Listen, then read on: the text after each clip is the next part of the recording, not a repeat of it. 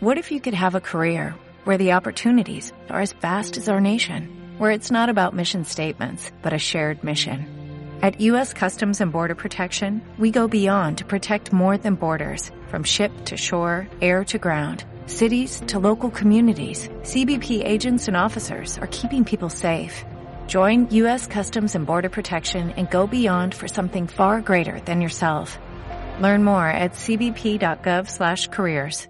Síguenos en Instagram como Marta de Baile. No te pierdas contenido extra y lo mejor del día. Instagram, Marta de Baile. A ver, cuentavientes, cero es esta música, más bien es como música cardíaca, totalmente cardíaca, porque está con nosotros Ana Teresa Abreu. Ana Teresa, como ustedes saben, es médico internista, es gastroenteróloga, eh, está certificada con posgrado de alta especialidad en gastrofisiología por el Instituto Nacional de Ciencias Médicas y Nutrición Salvador Subirán. Es el único miembro latinoamericano de la Asociación Científica Internacional para Probióticos y Prebióticos. Es miembro y profesora de la Asociación Mexicana de Gastroenterología. Sea, si la señora no conoce el recto, el colon, el estómago y el esófago, entonces no O sé los quién. números de Bristol, ¿no? Exacto. O los números de O Bristol. la escala de Bristol. La escala de Bristol. A ver, ubican ustedes que cuando teníamos 18, a las 3 de la mañana salíamos del antro. Íbamos por unas gringas, no de Kentucky, No. unas gringas que eran pastor, una tortilla de harina. Y después de que te habías echado, o sea, la cantidad de alcohol que habías 50 tomado, cubas. te tomabas tus, te comías tus dos gringas, Y dormías como Dios. te ibas a tu casa y dormías como un liro. Sí, hasta las 12, una del Y otro ahorita día. uno no se puede comer una uva porque ya está con gastritis No, y reflujo. Deja gastritis y reflujo. Una grura. ¿Por qué antes aguantábamos piedras Ay, qué horror. y ahorita ya el estómago es de mírame, no me toques? No, no es la edad. Realmente. ¿Es la edad? Es la edad. La ¿Es la edad de edad? tu estómago. ¿Es la edad? Fíjate que no solo es, no solo es la edad, es realmente todo lo que has hecho a lo largo del tiempo. Por ejemplo, te voy a, te voy a decir que pasaba a los 18 años cuando tomaste alcohol duro y te fuiste, te fuiste del antro, estabas tomando alcohol. El alcohol lo que hace es que relaja el techo del estómago, lo que se llama fundus. Y le puedes entrar por eso. Cuando tomas alcohol puedes comer mucho porque se relaja tanto que inclusive puedes comer de más. Sí, está jetón, el fundus. El problema es que el vaciamiento se retrasa, entonces te sientes llena. Y eso es a cualquier edad, ¿eh? O sea, si tomas alcohol y comes, comes un poco más de lo que habías pensado comer. Te quedas más, empanzado. pero tardas en vaciar el estómago. Lo que sí es que pues realmente todo lo que hemos hecho, hecho después de los 18 años finalmente te va, te va a, a repercutir. Si has usado antibióticos, si tienes diarreas frecuentes, si tomas medicamentos, finalmente todo eso va, va a generarte ciertas... eh, O ciertas- sea, el estómago no envejece. Sí. Sí envejece, sí se cae, así como se nos caen a- algunos La vejiga. músculos, Sí. No, y hay músculos. te- te- Sí. te- así como te caes, también se pone laxo, este, hay, hay zonas que se ponen más laxas. De hecho, hay una teoría de cómo los, lo, eh, hay unas, una sustancia que se llama colágena, cómo hay un ligamento que sostiene muy bien la, eh, la que llamamos la unión del esófago con el estómago, la unión esófago-gástrica. Hay un ligamento que, lo, que lo, lo sostiene perfectamente bien cuando estamos jovencitos. Pero conforme vamos envejeciendo se va perdiendo colágena y por supuesto le llamamos pexia, caída. Se va también va, va teniendo cierta caída el estómago, por eso podemos tener más reflujo. Eh, aun- si anteriormente teníamos un reflujo leve, conforme van pasando los años podemos tener muchísimo más reflujo. Claro. Las personas ancianas pueden tener más reflujo. Pero entonces envejece, pero esto no es el gran cambio del estómago con No, los años. No. Por ejemplo, en el esófago, el esófago cuando envejecemos, también nos vamos haciendo chiquitos, nos vamos encorvando, vamos perdiendo talla. Y el esófago, de ser un, un órgano tubular y recto, se hace como si fuese una S, lo llamamos sigmoideo, porque se va, se va, va haciendo como curvitas, pierde su rectitud. Y eso también favorece que no haya una buena digestión. Los abuelitos a veces no pasan rápido el alimento, a veces lo regurgitan. Son, son cambios por la edad. Pero a ver, entonces, ¿qué onda con la microbiota? Ahí es donde ra- radica todo el problema. No, no, no, no. Radican los cambios anatómicos son los que finalmente te van a ocasionar ciertas cosas, pero la microbiota es de lo que más es de lo que más estamos aprendiendo. No la tenemos totalmente conocida, pero te voy a contar una historia de lo que se llama el estudio Metahit.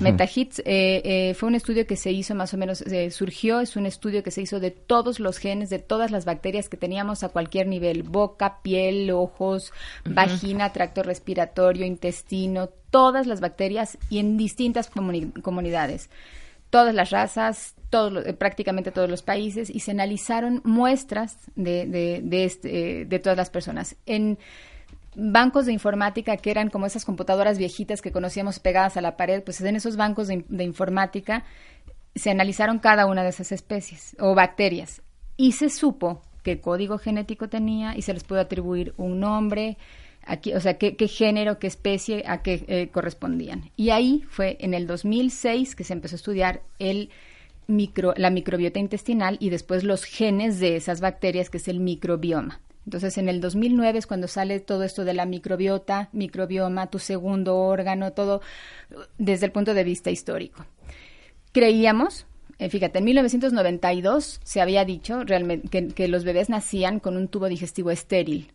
Y eso ahora, recientemente, de cinco, de tres años a la fecha, sabemos que es un concepto que ya cambió que si tú estás embarazada y tomas antibióticos y tomas medicamentos esas, esas bacterias de tu organismo, vas a pasar digestivo, van a cambiar, por supuesto, van a tener resistencias antibióticas, van a pasar, sí, al torrente, está bien dicho, está, pasa, pasa al torrente sanguíneo del bebé y también pasa a su tubo digestivo. Y entonces entendemos por qué a lo mejor este, de nacimiento pueden haber ciertas alteraciones o se inducen alteraciones a futuro, pero desde que estabas en el útero. Pero espérame un segundo, entonces, ¿qué quieres decir? Que la microbiota con la cual nace un bebé ¿Es herencia de su madre? Está, más que sea herencia, está colonizado el intestino del bebé en el útero por lo que hay en el líquido amniótico que el bebito degluta y saca también por su recto, porque está permeable todo su tubo digestivo, más por lo que la mamá, somos muy responsables por lo que comemos, nuestro estilo de vida, los medicamentos que usamos en el embarazo. Y entonces dime una cosa, o sea, cuando tienes un bebé que tiene un reflujo infernal. ese es más por, por eh, una cuestión de maduración anatómica. Sí, los bebitos, todos, prácticamente todos los bebitos tienen reflujo, maduran muy bien esa zona muscular después del año de haber nacido, pero sí hay enfermedades alérgicas. ¿Cuántas alergias no hay en bebés en recién nacidos ahorita? Que sea alergia a la proteína de la leche, un montón sí, a la lactosa, a la caseína, bla, sí, muchas alergias y todo, obesidad. A lo mejor no son obesos de recién nacidos, pero en la primera infancia empiezas a ver que tu niño está con sobrepeso. Y eso está inducido, hay estudios que, se ha, visto que la microbiota de la mamá en el embarazo estuvo, estuvo, estuvo cambiada o hubo algo de disbiosis. Ahora, por ejemplo, así como cosas muy nuevas que sabemos en microbiota, emulsificantes. ¿Sabías que todo lo que es aceite y agua no se, no, no, no, no se puede mezclar? Entonces, muchas de las cosas que comemos para que puedan estar mezcladas la proporción de aceite con agua se usan emulsificantes. Entonces los emulsificantes alteran negativamente la microbiota, favorecen que tengas ciertos tipos de organismos que a lo mejor no funcionan para bien en ti y te inducen obesidad, alteraciones en la permeabilidad intestinal, aterosclerosis, enfermedad, diabetes, por supuesto, todo esto tiene que ver. ¿Pero qué tiene agua y aceite junto? Todo, todo pues, mezcla, este, bueno. ¿Pero qué? ¿Vinagre balsámico y aceite de oliva? ¿Eso eh, será agua No, no, no, pero ese es, eso, eso tú lo mm, mezclas, pero cuando ya está unido, por ejemplo, no sé, cremas, cosas oleosas que compras en, el mercado. Queso, claro. Mm, más, ¿Más lácteo? por ejemplo, sí, más cosas, combinaciones lácteas. Muchas cosas de industria, de la industria alimentaria tienen emulsificantes. Y esos emulsificantes tienen, o sea, impactan en la microbiota. Por ejemplo, eh, otra cosa, o sea, no solo son los antibióticos, porque toda la gente le tiene así como que miedo, no, al, el antibiótico, son muchas las cosas. Hay estudios ahorita, por ejemplo, em, eh, los edulcurantes, en concreto, Ah, bueno, ciertos edulcorantes pueden alterar la microbiota negativamente. Pero también me imagino que la forma en que comían nuestros papás y nuestros abuelos y en la calidad de comida que comían y no los es la que comemos no había los ¿eh? chochos, o sea, realmente o sea, a nuestros abuelitos les tocó, abuelos, bisabuelos les tocó el surgimiento de los antibióticos. Y luego vino un furor de antibióticos y ya empezamos a ver también las consecuencias de los antibióticos. O sea, todo ha sido bueno y trae su contraparte.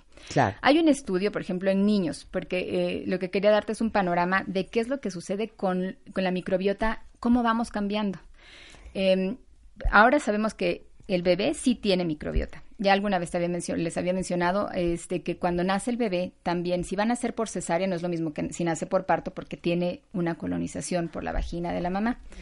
Ahora hay una, una doctora, la doctora María Domínguez Bello, es- ella es española, trabaja en, es- en Estados Unidos, y ella, cuando un bebé va a nacer por parto, ella identificaba que eran niños muy alérgicos los de cesárea. Y entonces ahora les pone a las, o sea, eh, se, se, se, se hizo, un- se protocolizó de tal manera que a los niños que van a ser por cesárea, les a la mamá les pongan, si están sanas, no tienen ninguna enfermedad genital, les pongan una gasa eh, en, en vagina y cuando el bebito nace por cesárea, esa misma gasa de su mamá se la ponen por nariz, ojitos, boca y eso, por supuesto que esos son los bichitos que debía adquirir el bebito en el canal de parto. Y de una y vez. Ya, y ya no hacen alergias. O sea, así de, de, de, de, de- de simple es algo que hemos obviado. O sea, se llama Claro. María Domínguez Bello para quienes quieran este, eh, este, buscarla. Luego, hay otro estudio de un, de un doctor este, que eh, evalúa a niños. Te voy a decir el lugar porque es rarísimo. Se llama Burkina Faso, Sí, en claro. África Sí, sí. y niños de Italia, de Florencia, y dijeron, a ver, niños de la misma edad, cinco años, unos que comen pasta, verduras, no sé, y otros, pues en Burkina Faso comen semillas, comen fibritas que encuentran, rara vez van a comer carne, por supuesto no hay dulces ni nada. ¿Son distintos los niños? No, no son distintos. Tienen los mismos bichos, pero en proporciones distintas. Los niños que comen más, por ejemplo, los niños que, que son de, de África tienen mucho, o sea, la expresión de firmicutes es más baja y tienen más bacteroidetes. Son niños a lo mejor incluso más delgados.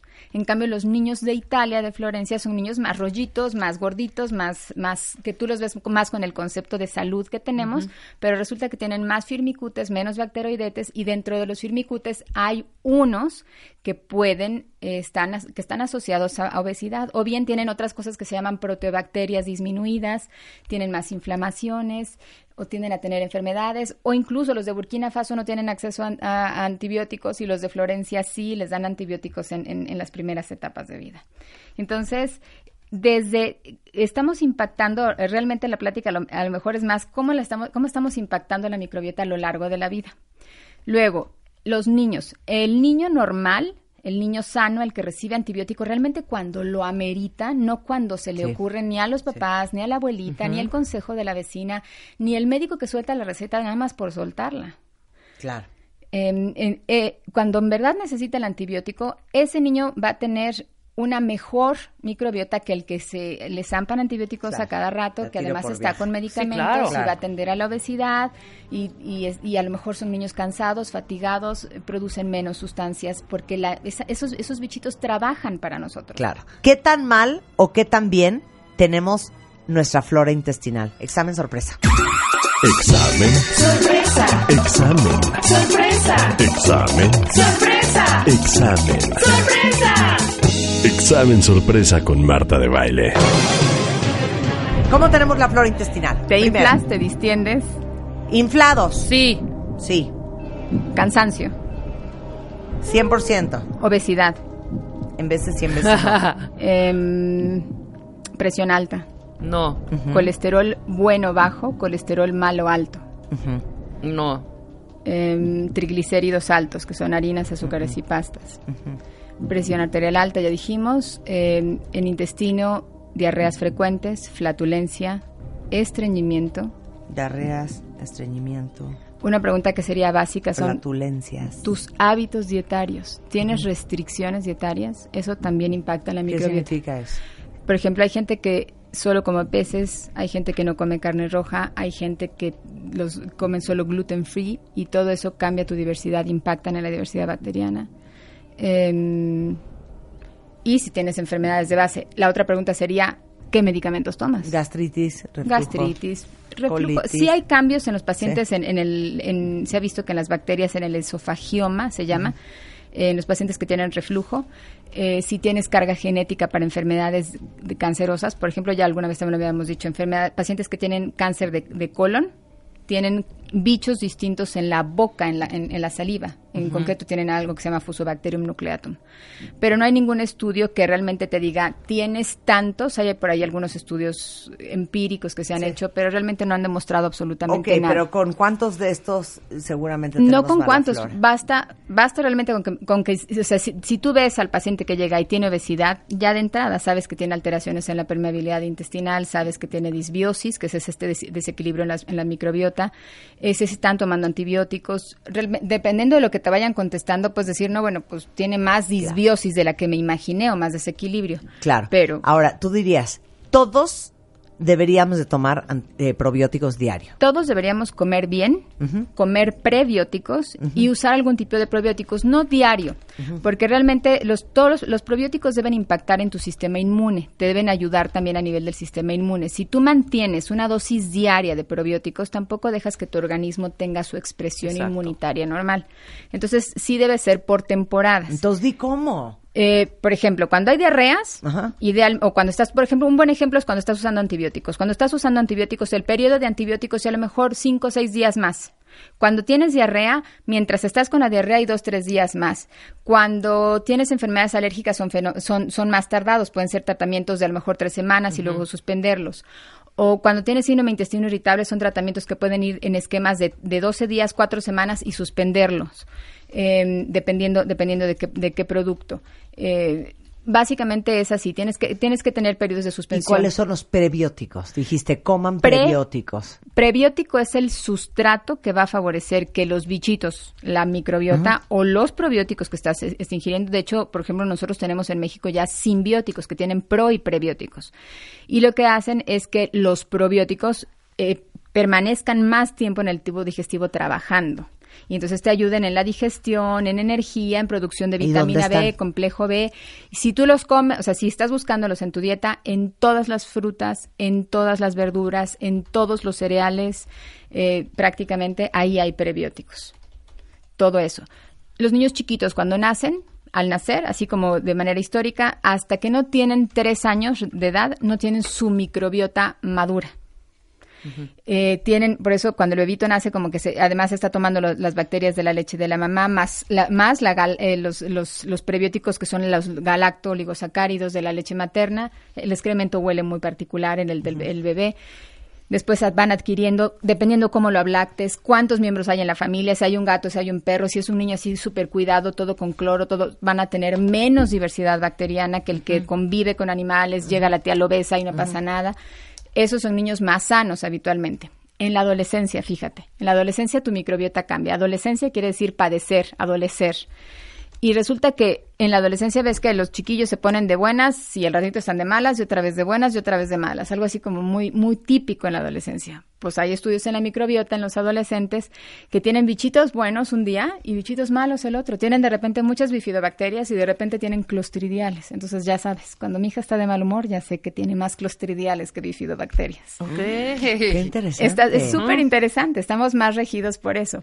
Luego el adulto, no es lo mismo el adulto sano, el adulto que hace ejercicio regularmente, sin vigorexia, el ejercicio, el, el, este, eh, el, el- el adulto que no toma antibióticos, que prácticamente no toma medicamentos, que el adulto que tiene enfermedades, que tiene obesidad, que tiene, que toma muchos medicamentos. Hay estudios, por ejemplo, ya en ancianos, pasando al adulto mayor, el anciano sano tiene ciertos bichos distintos al, al anciano que está enfermo.